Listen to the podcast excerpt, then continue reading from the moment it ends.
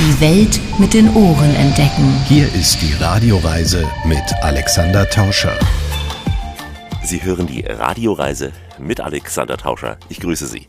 Diesmal geht es in das Winterdorf Schmilka. Das ist Urlaub in der sächsischen Schweiz, direkt an der Grenze zu Tschechien.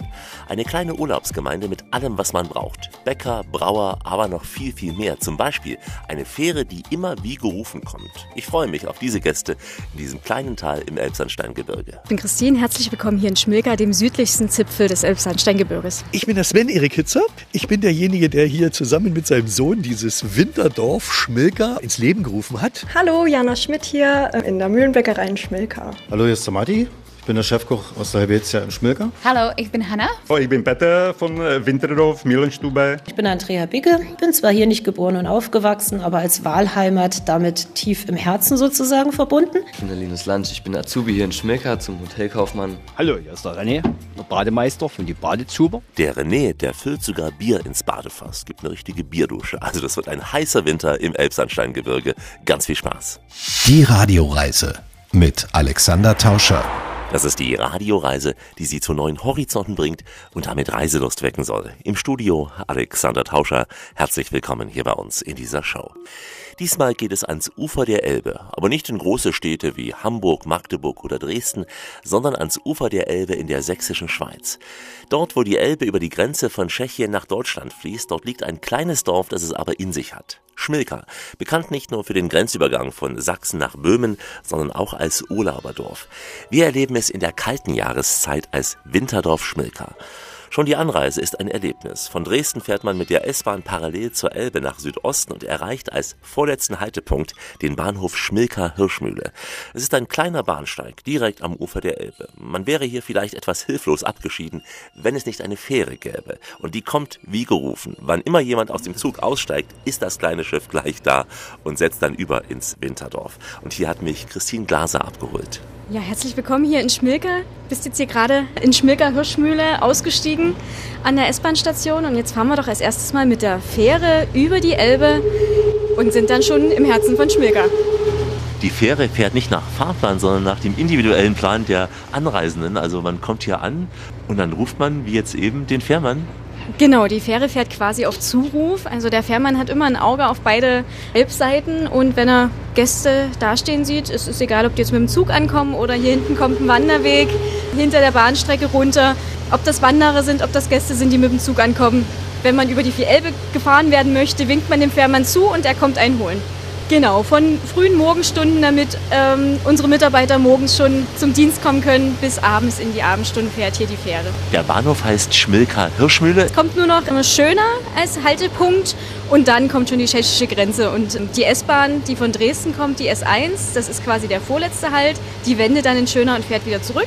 Es gibt aber auch eine grenzüberschreitende Bahnverbindung, das ist die U28 und die fährt bis nach Decin durch, fährt dann über Schmilka, Bad Schandau, Sebnitz zurück und macht quasi so eine halbe Runde bis nach Rumburg.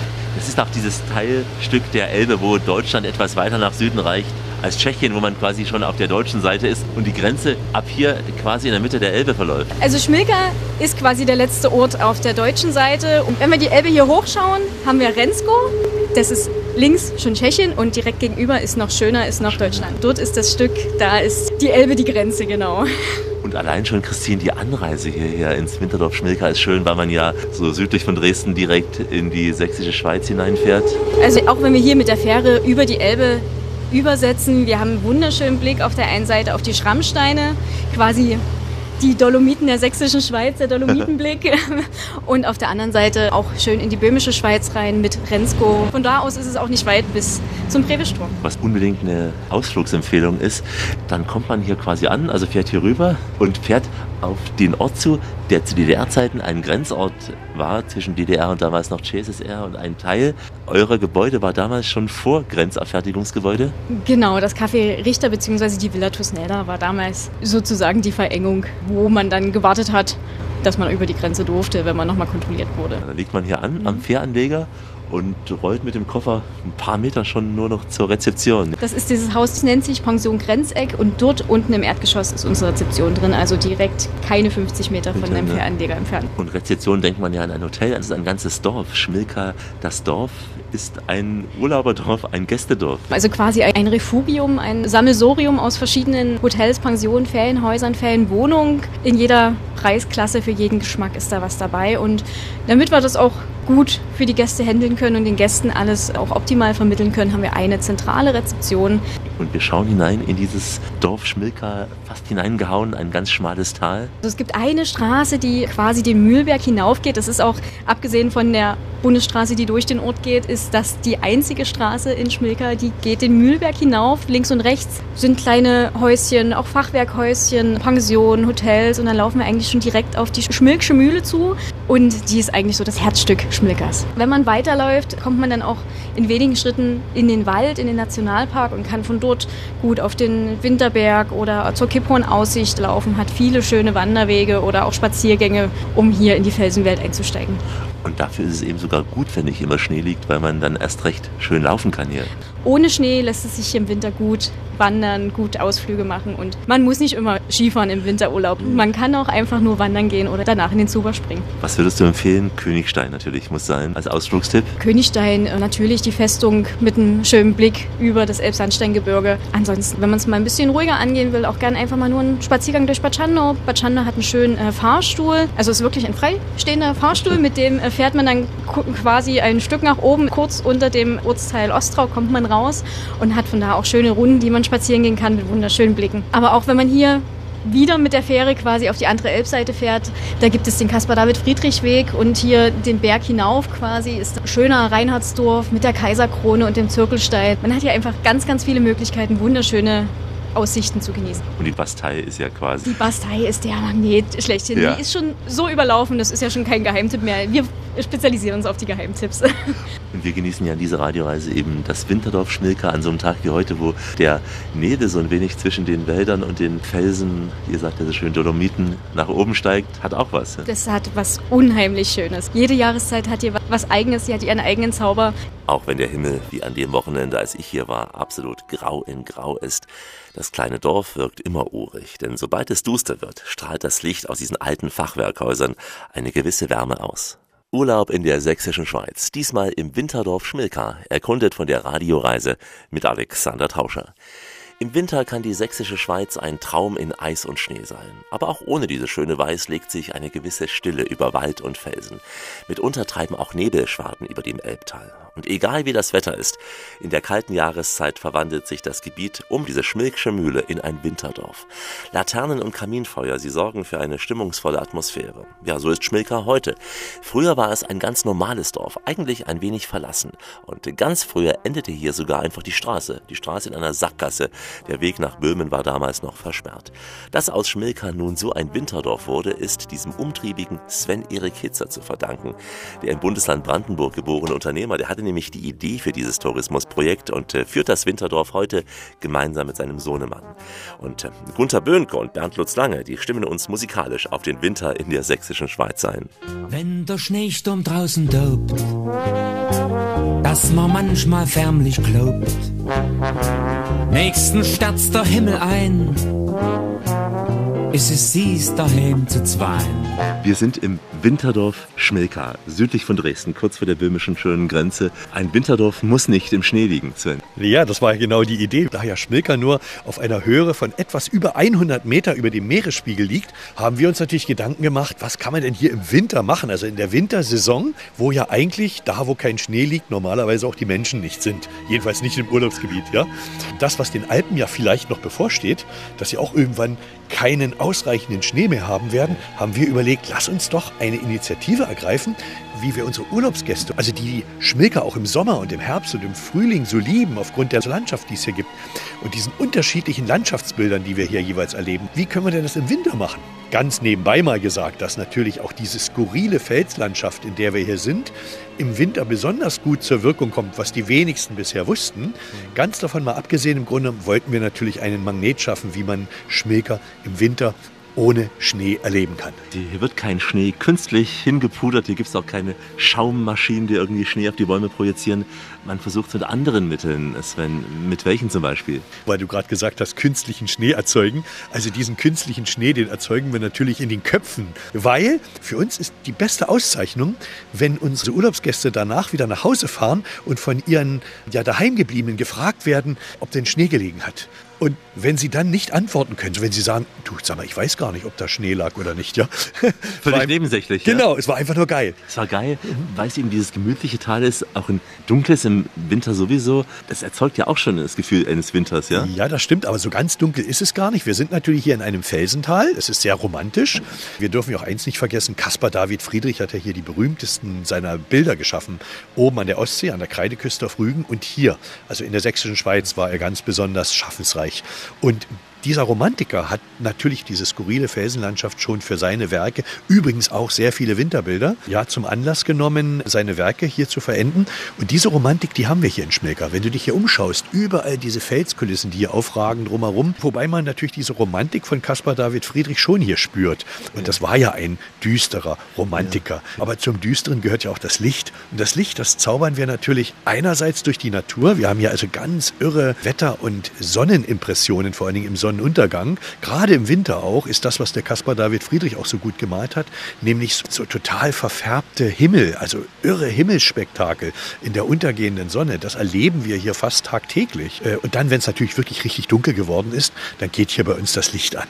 Hier ist alles besonders romantisch und gemütlich beleuchtet. Kerzen, Feuer. Wir haben hier einen riesengroßen verglasten Feuerkamin mitten in dem Mühlenhof. In jedem Badezuber brennen ja hier Feuer. Das hier um uns herum für Brennholz aufgestapelt ist, was übrigens alles hier aus den heimischen Wäldern kommt. Und damit machen wir die großen Badezuber, die hier direkt am Bergbach stehen, die machen wir heiß. Und dann kann man da jeden Tag drin baden. Und jeden zweiten Tag gibt es im Übrigen Bierbaden. Also man kann also faktisch im Bier baden. Wahnsinn. Ja. Ein wenig Schlürfen dabei sicher. Ja, auch, na, selbstverständlich. Wir haben ja hier eine hauseigene Biobrauerei. Das ist auch wieder ganz ökologisch. Also wir trinken das klare Bier, was wir oben abfüllen. Das ist ja ein naturgereiftes Bier, wird nicht filtriert. Und dieses abgesetzte, diesen, man nennt das Trub, der sammelt sich unten in den Brauereikesseln und der wird normalerweise in der Brauerei entweder durch einen Filter geschickt oder weggeworfen oder an Schweine verfüttert. Und wir nutzen diesen hefigen Trub mit den gesamten Naturhefen da drin und tun die in die Badezuber hinein. Das heißt, du badest faktisch in diesem Hefetrub aus der Biobierherstellung. Dann nimmst du das etwas auch über die Haut, ohne dass du es trinkst, auf. Und die Gäste wundern sich dann immer, warum sie relativ schnell heiter sind im Bierbad. Ja? Und man riecht dann wie Paul Kuhn, der Mann am Klavier mit dem Bier. Ja. ja, das kann ich jetzt nicht so genau nachvollziehen, weil du gehst ja danach in die Sauna und schwitzt ja alles wieder raus. Ja? Und damit sind wir auch beim Thema Einsamkeit, Mehrsamkeit. In dem Badezuber kann man alleine sein, aber eben auch mit Freunden Bekannten, Verwandten. Ja, oder man lernt jemanden kennen, auch das ist möglich. Also wir sind da relativ cool und leger und locker drauf. Findet ja hier nicht hinter verschlossenen Türen statt. Das ist ja direkt in der Dorfmitte. Das ist hier der historische Mühlenkomplex. Und da stehen diese Badezuber und da oben drüber ist das Mühlenbadehaus mit großen Panoramascheiben, von dem man von außen nicht reinschauen kann, aber von innen wunderschön nach draußen. Egal, ob du jetzt in einem dicken Pelzmantel hier eingekleidet bist oder ob du jetzt hier splitternackt durch die Gegend rennst oder im Bademantel oder in der entsprechenden Bademode. Das ist völlig dir überlassen. Als ich da war, ist auch gerade eine Dame nackt aus der Sauna in den Badezuber gehüpft. Sicher zur Freude des Badezubermeisters, denn der saugt hier für eine heiße Stimmung in den Badefässern. Schönen Winterurlaub wünschen wir Alexander Tauscher hier mit der Radioreise im Elbsandsteingebirge im Winterdorf Schmilka. Während sich am Ufer der Elbe kleine Hotels und Pensionen reihen, drängen sich kleine Fachwerkhäuser den Mühlberg hinauf. Hausnummern sucht man hier vergeblich. Die Häuser, sie tragen Namen wie zum Beispiel Helvetia oder Haus Hohlfeld. Schmilka ist ein Kleinod zwischen Dorfkultur und Natur. Ein Winterdorf, was direkt am Malerweg liegt und idealer Ausgangspunkt zum Wandern und Klettern ist. Auf dem kleinen, ja man kann schon sagen Dorfplatz geht es besonders heiß zu, denn hier befindet sich eine kleine urige Sauna, zu deren Füßen neben Getränkeständen auch mehrere große Fässer zum Baden einladen. René Weber ist hier der nette Bademeister. Das sind sogenannte Holzfässer mit Stahlrahmen ringsherum. Innen drin sind zwei Kubik Wasser. Die müssen wir erhitzen, ehe das Wasser auf die gewünschte Temperatur erreicht hat. Was für Temperatur? Zwischen 38 und 40 Grad. Dann sitzt hier eine Gruppe von Menschen, die müssen erst mal reinsteigen. Da fragt man sich, wie man in so ein Fass reinsteigt, ohne reinzuspringen. Wie man eine Bank überquert, indem man den rechten Fuß auf die Stufe setzt, kann ich Ihnen mal zeigen. Ja, und dann geht's hier schon rein. Ist schon ganz gut warm. Und innerhalb des Fasses ist auch noch mal eine runde Holzbank. Zum Hinsetzen. Wie lange sitzen dann die Herrschaften hier drin? Was schätzen Sie denn? Ich sag wahrscheinlich 20 Minuten, eine halbe Stunde. Mhm, gut geschätzt. Manche sitzen über eine Stunde. Dementsprechend sehen die dann auch schön rot aus. Es ist nicht zu empfehlen, zu lang zu sitzen. Das muss jeder selber entscheiden. Das Besondere ist ja auch, René, es ist ja nicht irgendein Badezuber in einem Spa, sondern man sitzt mitten im Dorf. Also ist nicht so, dass man hier so ganz die Privatsphäre hat. Jeder kann zuschauen. Aus dem Restaurant schaut man zu, von der Bar schaut man zu, aus den Zimmern, aus dem Spa auch. Das ist ja das Schöne dran, finde ich. Ja, am schönsten ist es, wenn es hier dazu noch richtig schneit und abends die Sterne dabei an sind. Dann ist das eine richtig interessante Angelegenheit. Ja. Darf man sich eben nicht genieren, seinen Luxuskörper zu zeigen, ne? Nö, absolut nicht. Das ist jedem selber überlassen. Ob mit oder ohne. Also ich habe da keine Probleme damit. Ach so, gibt es ja auch welche, die ohne Textilien einsteigen, ja, ja? Die meisten Leute gehen ja erst in die Sauna. Dort ist es ja auch ohne. Ja. Geht ja gar nicht anders. In Russland schon, da geht man mit Badehose Okay. rein. Ja. Nee, aber bei uns nicht. Und dann setzt man sich rein. Ihr habt aber auch neben dem Wasser besondere Zusätze. Es gibt bei euch die Möglichkeit, im Bier zu baden. Ne? Ja, das ist dieser Pool, nur dieser. Die Menschen sitzen hier drinnen. Ja, hier unten steht das sogenannte Krug. Der wird voll mit Bier gemacht. Die Menschen sitzen erstmal eine Weile drinnen, dann kurz aufstehen und dann überschütte ich die Gäste. Über den Rücken. Über den Rücken mit Bier. Ja, Nicht der ganze Sud ist voller Bier. das wird dann automatisch, wie viel Aufgüsse ich mache. Also man setzt sich rein, wird mit Bier übergossen. Feinstes Bier oder ein Abfallbier oder was ist das für Bier? Kann man da auch den Mund aufmachen beim Übergießen? Feines Bier. Feines es Bier. ist kein Abfallbier. Frisch gezapftes Bier. Nein. Und dann schlürfen die Leute hier auch im Zuber langsam, ja? Ja, die schlürfen. Ach, bitte, lass mich dein Badewasser schlürfen, einmal dich abfrotieren dürfen und deine oberweite Messe. Der eine löst dann direkt über den Kopf mit, dass der Schaum dann links und rechts schön runterläuft. Was bewirkt das für den Kopf, also fürs Äußere? Hat sicher für die Haut eine weiche Wirkung. Ja, kann man so sagen. Und vor allem das Aroma, was der Pool dann von sich gibt. Das auf jeden Fall. Dann nebenbei noch, es gibt aber auch alkoholfreie Pools. Genau, also man wird nicht zum Alkoholiker. Nee. Ich nehme an, auch die Kinder gehen dann in die anderen rein. Ja, auf jeden Fall. Muss ich gleich dazu sagen, also die Kinder wollen am liebsten in den Whirlpool und dort kriegt man die unterhalb von einer Stunde nicht mehr raus. Wenn ich jetzt hierher komme, kann ich einfach rein oder gibt es bei euch Anmeldezeiten? Ähm, oder komme ich einfach und schaue, wie viele schon drin ja, sitzen? wir haben geöffnet von 14 bis 20 Uhr. Ja. Und da kann jeder beliebig hierher kommen und ich stelle die Leute dann ein, wo noch frei ist, wo noch Platz ist. Und nebenbei holt man sich auch ein Kaltgetränk seiner Wahl und sitzt damit im Pool. Das kommt dann extra dazu. Die Leute haben dann Wünsche, die wollen was trinken. Also laufe ich als Bademeister los und hole das gewünschte Getränk. Sehr schön. Ja. Und werden sich die Radioreisehörer fragen, ist die Bierpulung jeden Tag? Gibt es da eine feste Zeit? Nein, alle zwei Tage. Natürlich muss ich die Leute dann alle zusammennehmen, dass ich dann, manche Leute sitzen im Whirlpool, die anderen sitzen in zwei Neuen. Dann sitzen vielleicht hier nur zwei Mann und dann frage ich, wer hier mit. Und dann kommen die alle hier rein, ungefähr acht Mann gehen hier rein. Und da wird es dann schon auch feuchtfröhlich. Ja, das kann man laut sagen. ja. Am Ende des Tages hast du die Möglichkeit, selber noch mal kurz reinzuspringen in dieses Vergnügen hier. Nee, ich kümmere mich darum, dass dann alles wieder ordentlich aufgeräumt wird. Aber ein schöner Job, wenn man Menschen so eine Freude machen kann. Ja, ich habe noch einen kleinen Extra noch. Und zwar haben wir noch einen fünften Pool. Das ist Ach, unser Kältepool. Oh, Diese haben jetzt ungefähr 38 bis 42 Grad und der Kältepool hat 5 Grad plus. Also viele Leute gehen dort rein, aber nur ganz kurz und das reicht den Leuten schon. das reicht. Und dann geht man her und dann hat man was getan für seine Arterien. Genau. Und dann kommt das Bier. Und dann das Gute ist, man duscht ja hinterher. Also man geht nicht als äh, laufendes Bierfass durchs Dorf. Nein, man duscht sich dann. ist immer ein Hin und Her zwischen Sauna und Badezuber. Die erholen sich dann wieder in der Sauna oben. Dort werden die wahrscheinlich wieder abduschen. Oder die gehen raus auf die Terrasse und ruhen sich auf den Hängematten aus. Es gibt aber auch manche Leute, die kommen ein bisschen leicht angetrunken hierher. Das wird dann fröhlich. Es soll ja auch seinen Spaß haben, der Urlaub hier. Man kann angeheitert kommen, man kann auch äh, ganz nüchtern kommen und angeheitert gehen. Oder man bleibt die ganze Zeit nüchtern. Genau. Also die kommen jetzt nicht so, dass die übermäßig. so ist es nicht. Nur einen leichten Glühwein und dann, dann ist das Lachen perfekt. Ja, ein kleiner Glühwein und dann ist das Lachen perfekt, sagt René Weber. An sich Hausmeister hier in diesem schönen Winterdorf und jetzt auch der Bademeister an diesen heißen Wasserfässern, der die Badegäste gerne auch mal mit einer Bierdusche beglückt. In Farbe und Stereo und heute mit dem schönen sächsischen Anklang. Eine Radioreise aus dem Winterdorf Schmilka. Alexander Tauscher hier. Hallo. Im Winterdorf sorgt die Panoramasauna für wohltuende Wärme, ebenso wie ein Sprung in einen der beheizten Badezuber. Und bereits am Morgen zieht es Gäste des Dorfes wie auch Einheimische in die Biobäckerei, wo es zum Beispiel nach frischem Mühlenbrot duftet. Die junge Bäckergesellin Jana Schmidt hatte auch an diesem Vormittag, als ich hier gewesen bin, alle Hände voll zu tun. Nicht nur, dass sie den Teig knetet und die Backofen bestückt, sie schleppte auch gerade eine schwere Tüte Mehl aus der Mühle, die noch aus dem 17. Jahrhundert stammt und sich noch immer dreht, diese historische Mühle. Jana macht das überhaupt nichts aus. Man könnte sagen, sie steht hier ihren Mann in einem Gewerk, das doch vornehmlich Männer geprägt ist.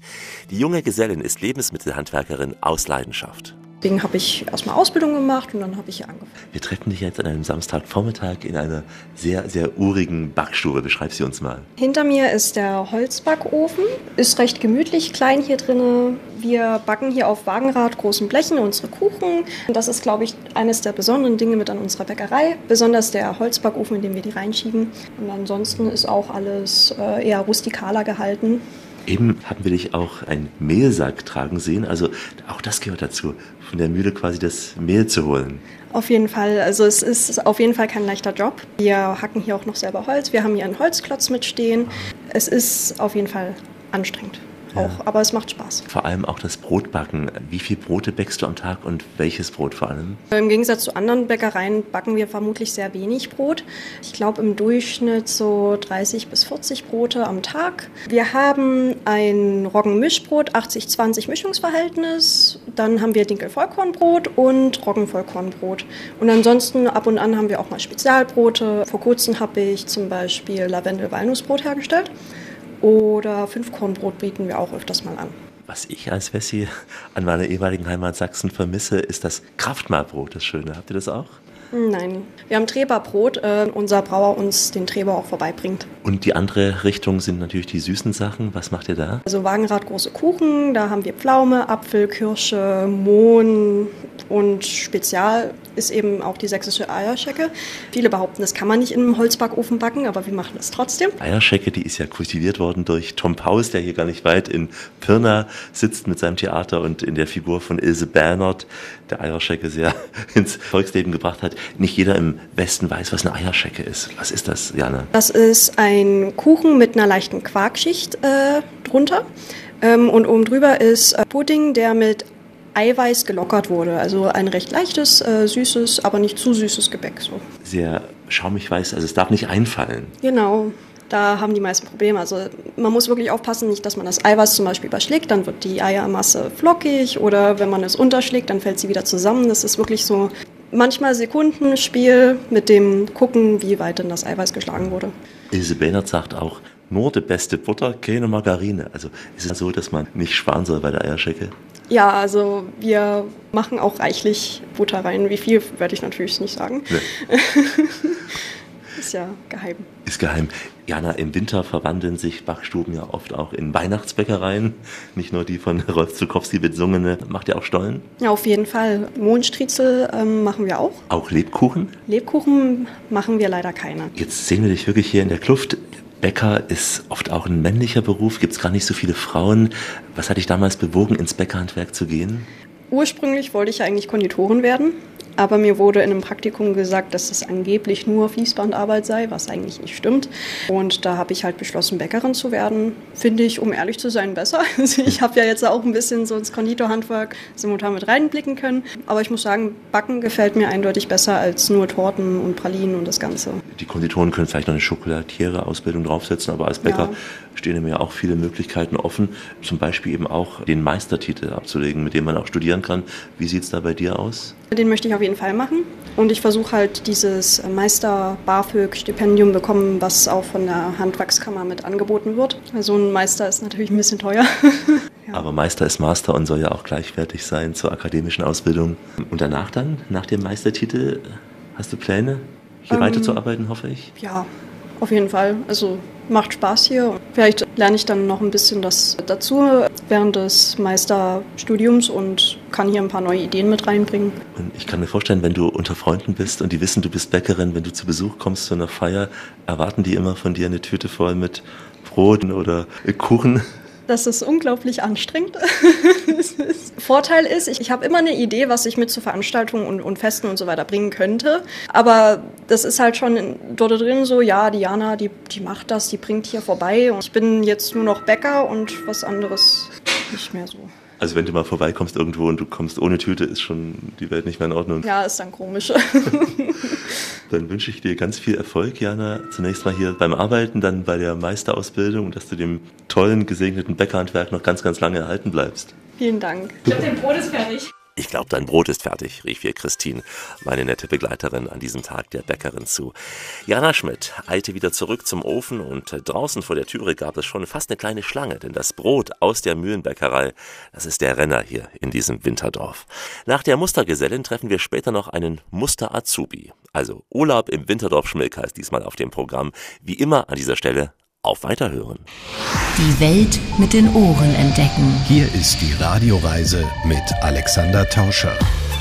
Richtet auf eure Lauscher, denn hier spricht der Tauscher. Der Alexander grüßt sie alle miteinander und wünscht auf diese Weise eine schöne Radioreise. Sie hat ihren unverwechselbaren Reiz, die sächsische Schweiz, wo wir heute unseren Urlaub verbringen. Die Bastei lassen wir mal links liegen, denn es gibt ja auch noch die kleine Bastei bei Schmilka. Dabei ist Weitsicht auf die Felsen des Elbsandsteingebirges genauso beeindruckend. Von Schmilka aus können Wanderer diesen 275 Meter hohen Aussichtspunkt sehr gut erreichen. Gerade im Winter ist die Luft ja oft klarer und bietet eben noch eine weitere Sicht als im Sommer. Die kleine Basteiaussicht Schmilka liegt im Nationalpark, weswegen man nur auf gekennzeichneten Wegen laufen darf. Darauf verweist der Chef des Winterdorfes, Sven-Erik Hitzer. Wir sind ein länderübergreifender Nationalpark. Wir sind ja hier direkte Grenzgemeinde nach Tschechien. Also man kann schon sagen, die ersten Häuser stehen in Tschechien. Das Dorf, dieser Weiler, Schmilka, ist direkt die Grenze zu Tschechien. Und wir sind hier direkt der Mittelpunkt des Nationalparks. Also sowohl des deutschen Nationalparks als auch des tschechischen Nationalparks. Das sind zwei große ausgediente Nationalparke, die sich genau in Schmilka an der Grenze zusammenbinden. Und hier auch in diesem Bereich die Kernzonen bilden. Ja. Das heißt, man kann hier auch nicht überall hinlaufen. Man hat trotzdem über 1200 Kilometer markierte Wanderwege und übrigens fast 1000 Klettergipfel mit 11.000 Kletteranstiegen. Aber das ist dann eher was für den Sommer. Man hat hier diese Felsenromantik und die ist natürlich auch in einzelnen Bereichen total gesperrt. Da gibt es die sogenannten Kernzonen. In diesen Kernzonen im Nationalpark, da soll die Natur sich wirklich selbst überlassen bleiben. Und da gibt es dann auch Sperrzeiten, die nicht das ganze Jahr gelten und dann welche, die das ganze Jahr gelten. Das hat auch was mit den Brutzeiten zu tun und so weiter. Also wir sind hier mittendrin, mittendrin im wirklich ganz, ganz urigen Naturschutzgebiet, kann man sagen. Und dazu noch an der Elbe Mhm. fast am Badeausschluss der böhmischen Elbe, kann man sagen. Ja, das ist nämlich so, dass wir liegen hier zwar auf etwas über 100 Metern ja. und die Elbe hat bis zu uns von ihrer Quelle im, äh, Riesengebirge. im Riesengebirge, genau, im Riesengebirge ist die Quelle und bis zu uns hat sie rund 400 Kilometer zurückgelegt und da hat sie faktisch über 1000 Höhenmeter in den 400 Kilometern ja, zurückgelegt. Und von hier an sind es bis Cuxhaven noch ungefähr 900 Kilometer. Und dafür hat sie nur noch 100 Meter Gefälle, die Elbe, zur Verfügung. Und was in der Tschechischen Republik herunterregnet, egal ob im Böhmischen Wald oder in den Karpaten oder im Riesengebirge oder im Böhmischen Erzgebirge, alles dieses Wasser von der Moldau, von der Sassava, also auch von der Elbe, von überall her, dieses Wasser muss durch Schmilka laufen. Also Schmilka ist faktisch der Badewannenauslauf der gesamten Tschechischen Republik. Das bedeutet auch, dass wir relativ schnell hohes Wasser bekommen. Könnte man theoretisch im Sommer auch baden gehen? Im Winter eher nicht, ja, aber im mittler, Sommer, Mittlerweile, man hat früher in der Elbe gebadet. Wir haben hier auch ein sogenanntes Elbebad gehabt. Es war eine richtige Elbe-Badeanstalt und dann ging das aber viele Jahre und Jahrzehnte äh, nicht mehr zu DDR-Zeiten, weil dann auch tatsächlich die chemischen Betriebe ihre Abwässer dort hineingeleitet haben. Aber seit vielen, vielen Jahren ist die Elbe super sauber. Das wird auch durch eine Gewässergüte-Messstation, die dem Bund gehört, gemessen, regelmäßig. Die befindet sich übrigens auch in Schmilker. Also in Schmilker werden die Werte online erfasst, die kann man auch im Internet überprüfen. Und die Werte sind exzellent und wir haben auch schon den Lachs wieder hier und äh, sehr schöne, viele Flussfische. Es wird auch geangelt, es wird auch gefischt. Und man kann auch baden gehen. Man kann auch mal über die Grenze gehen, nicht nur wegen Zigaretten ja. und Benzin, sondern auch zum Beispiel, um das Präbestor zu sehen, um Rzensko zu erleben, ja, um dann ja. mal von der böhmischen Seite wieder nach Sachsen reinzuwandern. Rzensko oder auch Herrnsgrätschen genannt, ja, der deutsche Name für diesen Ort, ist gleich unser Nachbarort. Und oberhalb dieses Ortes, also von uns aus Luftlinie entfernt, circa drei Kilometer, befindet sich das größte freitragende Felsentor Europas. Also eine riesige Sandsteinskulptur, die auch immer wieder in zahlreichen großen Blockbuster-Filmen einen Filmhintergrund gebildet hat. Dieses Felsentor kann man hier besichtigen. Das ist absolut spektakulär. Das ist so. Und dann läuft man Mhm. zurück Ja. und dann hört man hier im Hintergrund bereits wieder diesen Mühlenbach rauschen. Ja, das die Ilme ist das, ja? Ja. Die Ilme, das ist auch so eine Besonderheit, weißt du, Alexander? Die entspringt hier in Schmilka aus einer Quelle, die heißt Ilmquelle. Und diese Ilmquelle gilt als die stärkste Quelle der sächsischen Schweiz. Sie hat eine Leistung von sechs Liter pro Sekunde. Das ist für eine Quelle eigentlich gar nicht viel. Sechs Liter pro Sekunde ist nicht mal ein Wassereimer voll. Aber den spendet sie sowohl im Winter wie im trockensten Sommer. Die sächsische Schweiz ist ja ein sehr trockenes Sandsteingebirge und es gibt ohnehin sehr wenig Wasservorkommen. Und insofern sind die Quellen eine Besonderheit. Und insofern hat Schmilker seine eigene und wie gesagt stärkste Quelle. Und das Besondere daran ist, dass wir mit dieser Quelle nur wenige Meter unterhalb, wo das Wasser aus dem Berg kommt, eine ganze Wassermühle betreiben mit diesen sechs Liter Wasser und damit unser Getreide mahlen von den Backwaren, die in unserem Backofen übrigens auch mit Holz beheizt, jeden Morgen gebacken werden. Wir haben faktisch in einem Dorf mit nur noch 70 Einwohnern eine Bäckerei, die sieben Tage die Woche geöffnet hat. Davon träumen manche Kreisstädte. Ja, genau. Ja, das ist eine ganz, ganz irre Mischung, die wir hier haben aus Kultur, faktisch anspruchsvolle Vorträge. Wir haben hier immer wieder Live-Musik, das nennen wir sogenannte Rituale. Und wir machen ja auch jeden Tag Führungen durch die Mühle und durch die Bäckerei. Sven-Erik Hitzer über Schmilka, das einmal als schönstes Dorf Sachsens ausgezeichnet wurde. Ja, Schmilka erhielt dieses Prädikat als, Zitat, Leuchtturm der Tourismuswirtschaft. Ein ganz besonderes Urlauberdorf an der Grenze von Deutschland nach Tschechien. Hier ist Rias, Reise ins abgeschiedene Schmilka. Alexander Tauscher hier mit Geschichten aus einem Dorf in der sächsischen Schweiz für die Radioreise. Zwischen Elbe und Elbsandsteingebirge verlaufen Wanderwege auf mehr als 1200 Kilometern. Der Königsweg dieser Region ist der mehrfach ausgezeichnete sogenannte Malerweg auf 115 Kilometern Gesamtlänge. Die Geschichte dieses Weges begann Mitte des 18. Jahrhunderts mit Johann Alexander Thiele. Er war der erste bedeutende Landschaftsmaler, der sich der Felsenwelt widmete. Später folgten viele weitere Maler diesem Weg durch die sächsische Schweiz. Der Malerweg ist in insgesamt acht Etappen unterteilt. Die fünfte Etappe, die führt direkt auch durch das kleine Dorf Schmilka. Andrea Bicke, die führt Gäste auf historischen Wegen durch die kleine enge Gasse am Mühlberg. Herzlich willkommen in Schmilka. Es ist sicherlich einer der kleinsten Ortschaften hier in der sächsischen Schweiz, aber hat eine wechselhafte Geschichte, die interessanter ist, als man vielleicht denken mag. Ursprünglich ist Schmilka mal als eine kleine Holzfällersiedlung im Wald gegründet, aber es wandelte sich und das ist sehr spektakulär, denn so ab 1800 wurde aus Schmilka einer der begehrtesten Urlaubsorte der sächsischen Schweiz. Lag auch an der grundsätzlichen Lage zwischen Sachsen und Böhmen als eine der ältesten Grenzen Europas und mit Raddampferanlegestellen und Eisenbahn kamen die feinen Städter aufs Land. Das hatte den Hintergrund, dass die Maler sie anlockten. Viele Maler und Künstler waren hier in der Region tätig. Ja, und die Kunstwerke, die sie in den Städten ausstellten, inspirierten die feinen Gesellschaften dazu, die Motivwelt der Maler zu bereisen. Malerwege, wie man sie bis heute hier nachwandern kann. Und da war Schmilka eine der beliebtesten Etappen, denn hier konnte man sich durch die Felsen tragen lassen. Man legte mit dem Raddampfer an am Elbufer und eine Sänfte besteigen und dann wurde man bis zu dem Winterberg hinaufgetragen, ein erloschener Vulkan, der oberhalb von Schmilka liegt. Immerhin auf 550 Meter Höhe schleppten einen die Sänftenträger. Dort gab es Ausflugsgaststätten. War es eine Art Sommerfrische für auch das Königshaus in Dresden? Ja. Sommerfrischler nannte man ganz vornehm die reiselustigen Gesellschaften der alten Zeit. Und so vornehm haben sie sich auch benommen. Überall führen Treppen, Geländer und gesicherte Aussichtspunkte durch die Region, damit die feinen Herrschaften auch in der nächsten Saison wiederkamen. Mit dem Fächer sicher unterwegs waren, wenn es warm war. Fächer mit Reifröcken und da spaziert sie es natürlich schlecht durch die Felsengebiete und deswegen wurden eben wirklich bequeme Wanderwege angelegt rund um Schmilka. Aber diesen historischen Urlaubsort, den spürt man hier eigentlich noch in jedem Winkel.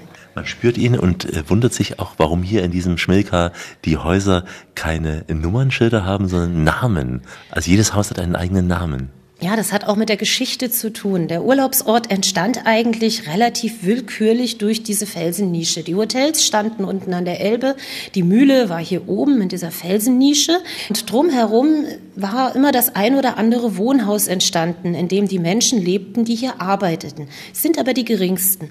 Dadurch, dass es nicht nötig war, die Hotels mit Hausnummern zu versehen, weil jedes Hotel ja seinen Namen hatte, war es in Schmilke einfach gar nicht üblich, Hausnummern oder Straßennamen zu vergeben. Bis heute Heute hat der Ort Schmilka keinen Straßennamen. Die Häuser sind durchnummeriert. Wenn man hier wohnt, wohnt man in Schmilka 1, 2, 3. Man orientiert sich an den Namen der Häuser. Das ist das Hotel Helvetia, was in Anlehnung an die sächsische Schweiz auf den Eigennamen Helvetia Schweiz zurückgeht. Auch dieser Stil, der Schweizer Landhausstil, spielt hier architektonisch eine Rolle.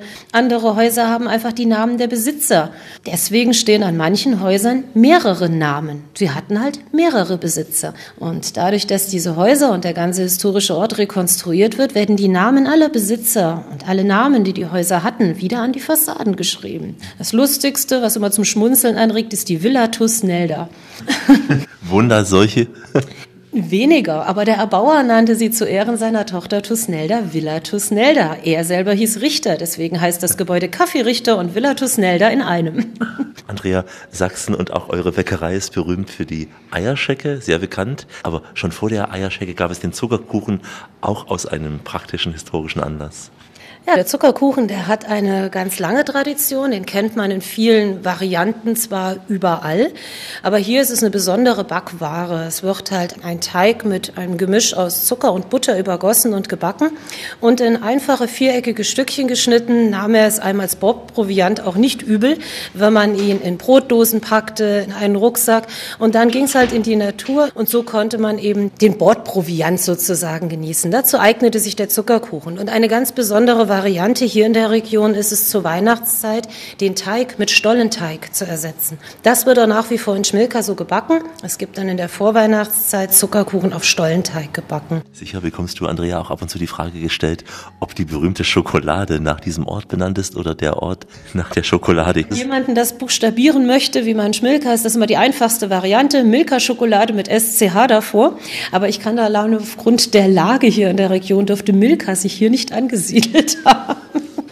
Und auch die Kühe sind hier nicht. Nein, es gibt grundsätzlich erstmal gar keine hier, weil die hätten eine echte Herausforderung in dem Felsengebiet. Es gibt ein paar Wiesen am Elbufer, die aber nie landwirtschaftlich oder für Kühe, egal welcher Farbschattierung gedacht waren. Die heißen nicht grundlos Flutwiesen, wie man auch gelegentlich wieder sehen kann. Das, das nicht. Und du bist ja auch aus den sogenannten Altländern hierher gezogen. Fühlst dich wohl Zumindest hier? Zumindest ist die lila Kuh, ja. ja, also bei mir war es eigentlich eine Urlaubslaune.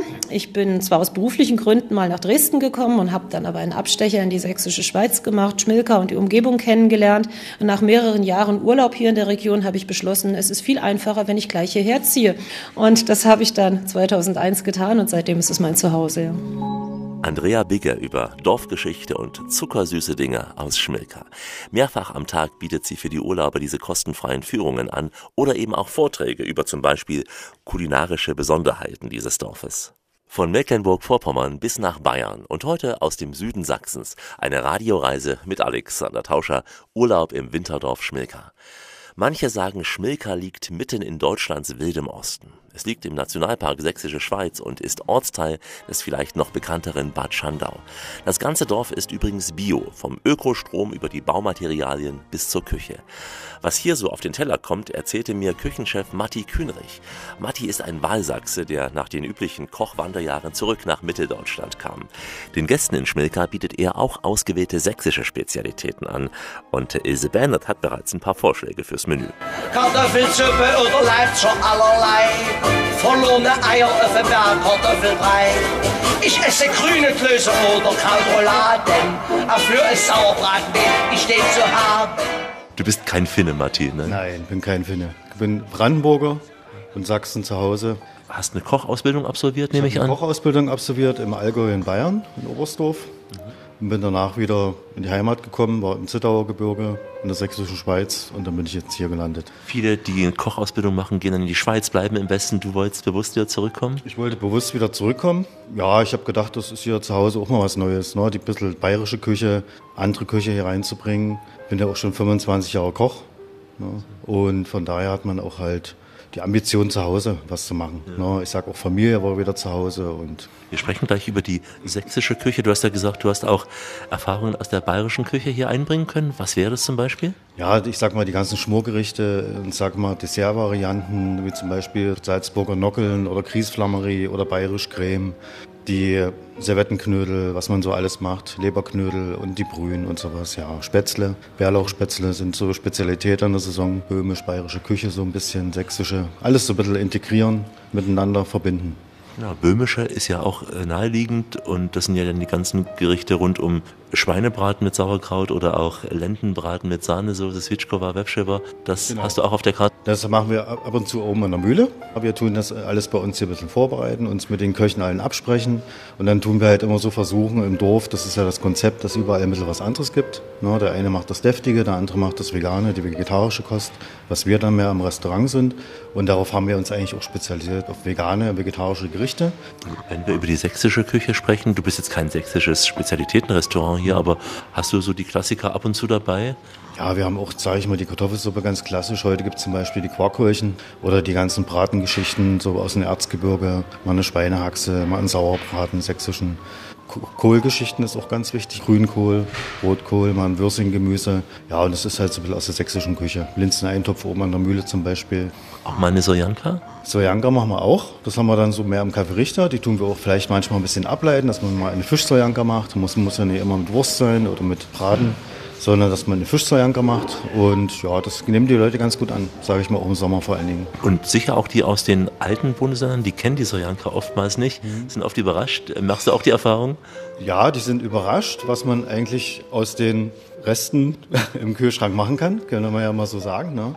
Und ja, ich denke mal, das ist halt von früher noch bedingt aus der Region halt, ne, dass die DDR-Bürger damals halt sich aus ihrem Kühlschrank Resten was gekocht haben. Und das war auch ziemlich lecker. Wie sieht es mit Fisch aus? Sicher nicht aus der Elbe, Fangfisch, aber nee. von woanders? Fisch haben wir äh, meistens Wildfang. Wir haben jetzt, sage ich mal, auch hier über Deutsche See beziehen wir unseren Fisch und Kabeljau, Lachs, Schellfisch, Garnelen und so, das bieten wir alles an. Das Ganze steht ja unter der Überschrift Bio, also nachhaltig bzw. eben biologisch angebaut. Von wo beziehst du die Lebensmittel? Weißt du, wo also du alle herbeziehst? Die Lebensmittel kommen mehr oder weniger aus der Region Sachsen und Thüringen. Wir haben einen regionalen Anbieter, Naturkost Erfurt, und die tun ja schon sehr regional einkaufen, auch in Brandenburg zum Beispiel, dass alles keine weiten Anfahrtswege hat und darauf achten wir schon. Und wir haben auch regionale Erzeuger, zum Beispiel in Ziegenhof Lauterbach, wo wir unseren ganzen Ziegenkäse in der Saison beziehen, von April bis Oktober. Und das bieten wir halt alles schon mit an. Und Nachhaltigkeit ist auch zum Beispiel die Backwaren aus der Bäckerei noch zu verarbeiten am nächsten Tag. Was man da noch alles verarbeiten kann im vegetarischen Bereich, Knödelbereich und da tut man das alles verarbeiten. Wie sieht es bei dir, Matthias, aus mit Nachwuchs? Hast du ausreichend Jungköche oder auch Auszubildende? Ich habe zwei Kinder, das ist richtig. die werden auch mal die Richtung einschlagen? Nee, ich glaube nicht. Ausreichend Nachwuchs, ja. Wir hatten jetzt zum Beispiel mal drei Praktikanten da aus der Schule. Und da war auch sehr großes Potenzial da, wo ich gestaunt habe, auch Interesse an jungen Leuten, die auch schon eine gewisse Erfahrung hatten, vielleicht mal bei Oma gekocht haben zu Hause oder bei Mutti. Ne? Und das mitgebracht haben und das Interesse da war. Nicht jeder hat in der Küche eben so ein Panorama wie hier, dass man an der Elbe isst und quasi genau. auf die genau. Elbe schauen kann hier vom Restaurant aus. Mhm. Im Sommer, wenn wir dann Barbecues machen, kann man das ja auch dann draußen genießen. Oder wenn wir dann zum Beispiel Dekorationen sammeln gehen an den Elbwiesen oder im Kräutergarten. Und da passt das eigentlich auch. Da hat man mal so eine Viertelstunde, wo man mal rauskommt, ein bisschen an der Sonne ist. Und da kann man das mal ein bisschen genießen. Die Köche können hier ein paar Minuten Elbausblick genießen. Als Gast geht das im Restaurant unendlich lang. Reisen geht auch im Kopf, wenn man die Ohren aufhält und sich seine eigenen Bilder malt. Hier bei uns ermöglicht durch die Radioreise. Alexander Tauscher macht nämlich Urlaub im Winterdorf Schmilka in der sächsischen Schweiz. Linsensuppe oder Gulaschsuppe. Ja, in der Mühlenstube gibt es für Wanderer oder Kletterer deftige Speisen zur Stärkung. Dazu vielleicht ein dunkles Biobier aus der Braumanufaktur Schmilka. Hier gehen aber auch oft heiße Partys über den Holzboden. Denn als ich das Dorf besuchte, tanzte gerade eine große Feiergruppe mit der Kellnerin Polonaise. Warum nicht? Gute Laune bringt auch Linus Lansch mit. Als ich ihn traf, war er gerade im Schlusssport seiner Ausbildung zum Hotelfachmann. Linus liebt die Gastronomie und das ist gut so. Na, tatsächlich war ich so gegen elf, zwölf Jahre alt, als ich hier mit meiner Mutter auf einer kleinen Veranstaltung war, wo sie hier Getränke austeilen musste. Weil ich noch ein bisschen klein war, durfte ich nicht alleine zu Hause bleiben. Also habe ich da über den Tag ein bisschen mitgeholfen, ein paar Getränke rausgegeben und irgendwann habe ich auch ein paar Getränke zum Tisch gebracht. Und das war so der Anfang und das hat mich dann irgendwann gereizt und das ist irgendwie immer da geblieben seit der sechsten Klasse. Und dann habe ich hier entschieden, dass ich die Schule nicht weitermachen will und in meine Ausbildung gehen will, die ich schon, wie gesagt, lange machen will. Jetzt bin ich Hotelkaufmann, habe als Hotelfachmann angefangen, hier in Schmilka.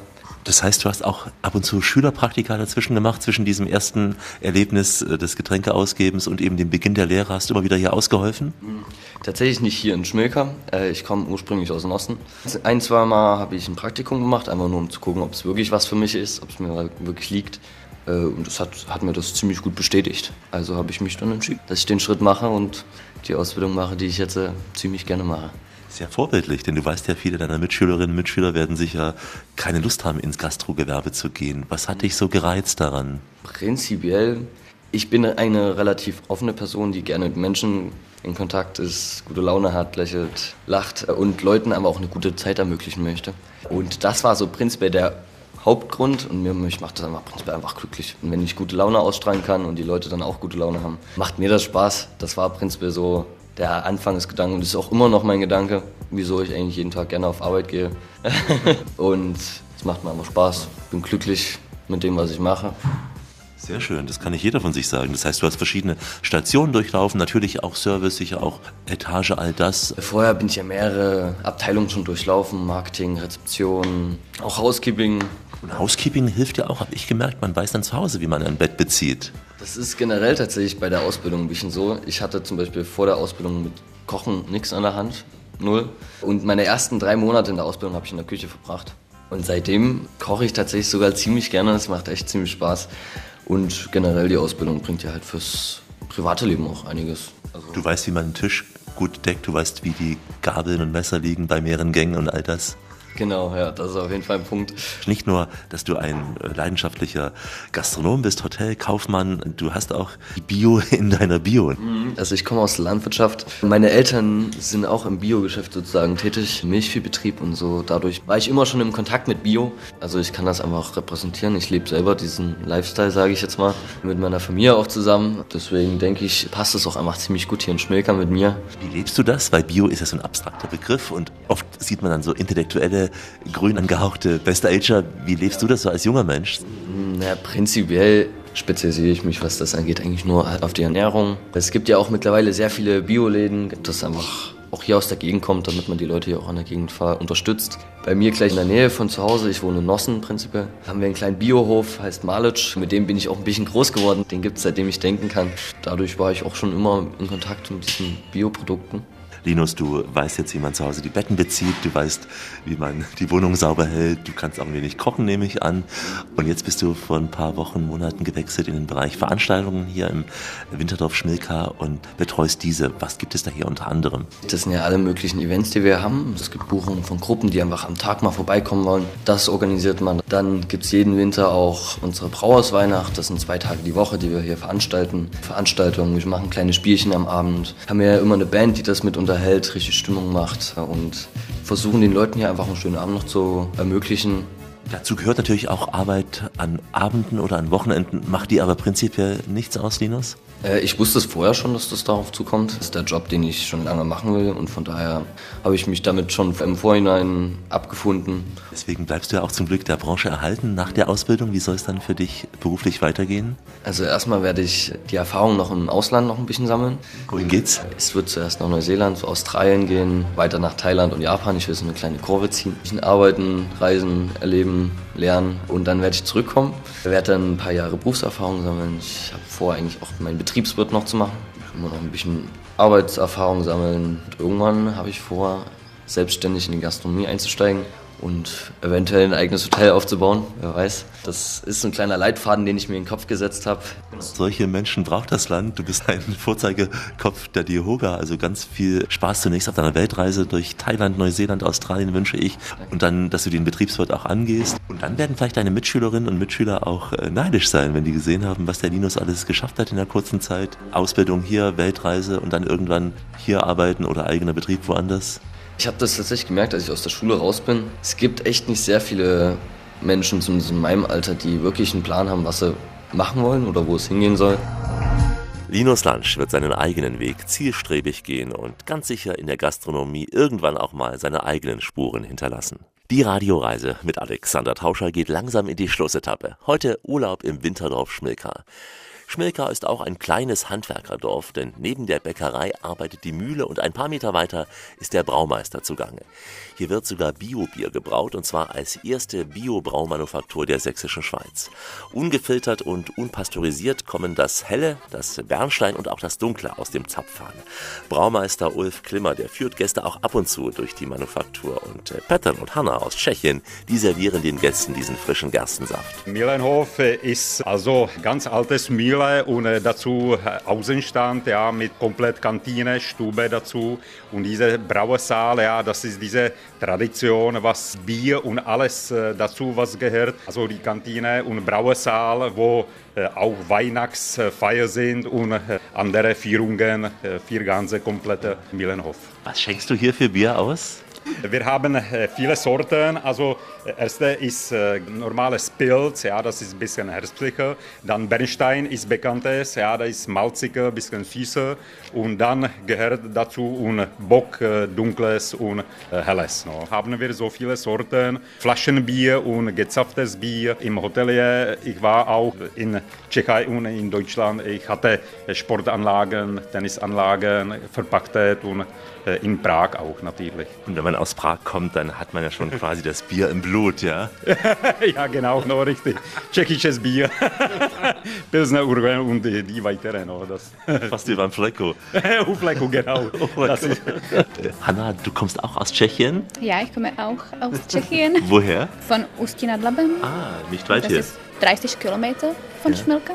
Wohnst du jetzt in Deutschland oder pendelst du hin und her? Ich pendle jeden Tag. Nach Ja. Ostnadlaben, ja? Genau. Und du bist hier die weibliche Panne Wirkni, die, die Kellnerin, ja? ja? Ich bin Kellnerin, ja. Es macht Spaß, ja. Wir haben ja auch eben eine sehr lustige Gesellschaft hier gehabt, die ziemlich ordentlich gefeiert hat. War super Party heute. Erinnert dich dieses Dorf ein wenig auch an ein ganz kleines böhmisches Dorf? Es hat ja etwas Gemütliches hier. Ja, das ist so. Traditionell ist auch die Grenze, na ja, also tschechische, deutsche Grenze. Also das Essen auch gehört zum tschechischen, weil äh, Sauerkraut und diese Schweinebraten, ja, das ist ein bisschen auch gleiche Knädeln. Wie viel Bier trinkst du am Tag? Ja, ich mal. Jeden?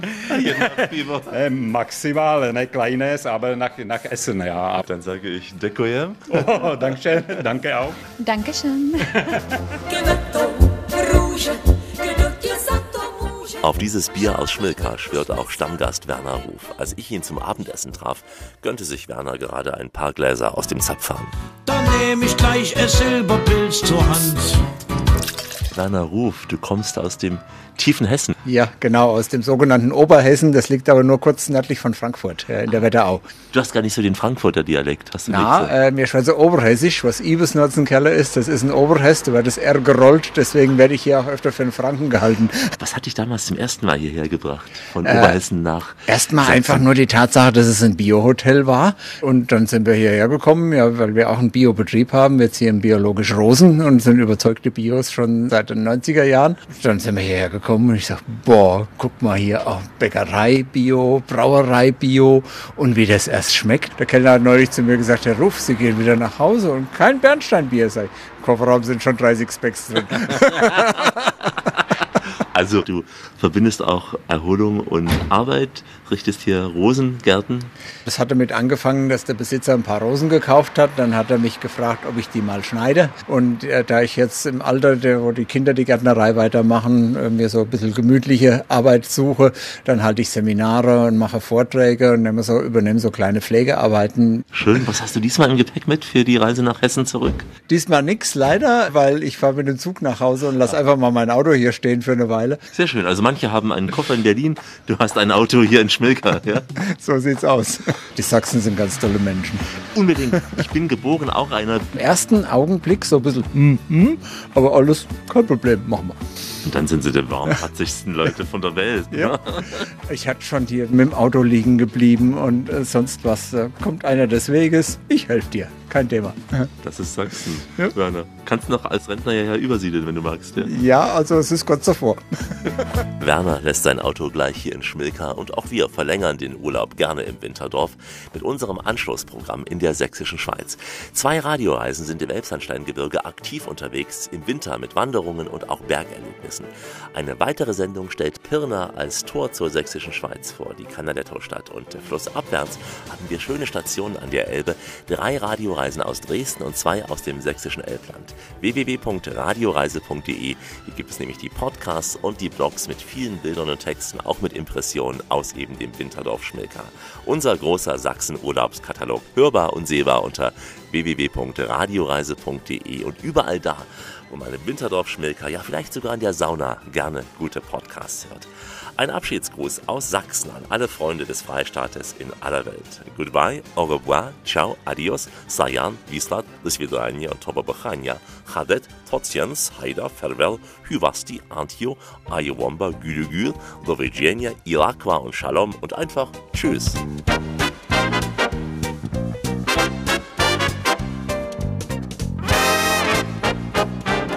Ganz tolles Auf Wiedersehen hier in Schmilka. Ich freue mich, wenn ihr uns besuchen kommt. Lieber Alex, du bist natürlich auch immer jederzeit hier willkommen. Ja, ich freue mich einfach auf euch im Winterdorf und im Sommerdorf Schmilka. Und dann nochmal Tschüss, euer Sven Erik. Die Christine schickt Grüße aus dem Winterdorf in Schmilka. Kommt doch mal vorbei und schaut es euch selber an. Hallo, hier ist der Matti. Ich hoffe, ihr kommt bald mal vorbei nach Schmilka und überzeugt euch einfach davon, dass Bio nicht langweilig ist und vegan-vegetarische Küche auch nicht. Bis bald, wir sehen uns. Já se s váma loučím a přeji vám krásný zbytek dne. Hanna. A já Petr taky se s vámi loučím, mějte se hezky a někdy na viděnou. Jana Schmidt verabschiedet sich aus dem Winterdorf Schmilka und als Bäckerin sage ich euch, hör immer auf dein Herz, es sei denn, der Bäcker empfiehlt Kuchen, dann nimm Kuchen. Ich bin Linus Lansch, vielen Dank fürs Zuhören, liebe Grüße hier aus Schmilka, aus dem Winterdorf. Andrea Bicke, ich bin selber aus einer Urlaubslaune hier hängen geblieben. Vielleicht klappt das bei dem einen oder anderen ja auch, den ich demnächst mal hier zum Urlaub begegnen werde, dem ich etwas von der Geschichte erzählen kann. Ja, und wer weiß, vielleicht werden wir ja Nachbarn. Hallo, hier ist der René nochmal. Ich wünsche mir gerne, dass ihr vorbeikommt und ich würde euch gerne mit Bier überschütten. Die Bierdusche, das wäre doch ein Grund für eine Reise nach Schmilka. Ob nüchtern oder angeheitert, bleiben Sie schön reisefreudig, meine Damen und Herren, denn es gibt noch mindestens 1000 Orte in dieser Welt zu entdecken. In diesem Sinn, wie immer, bis bald. Das war die Radioreise mit Alexander Tauscher. Alle Podcasts und Blogs auf radioreise.de.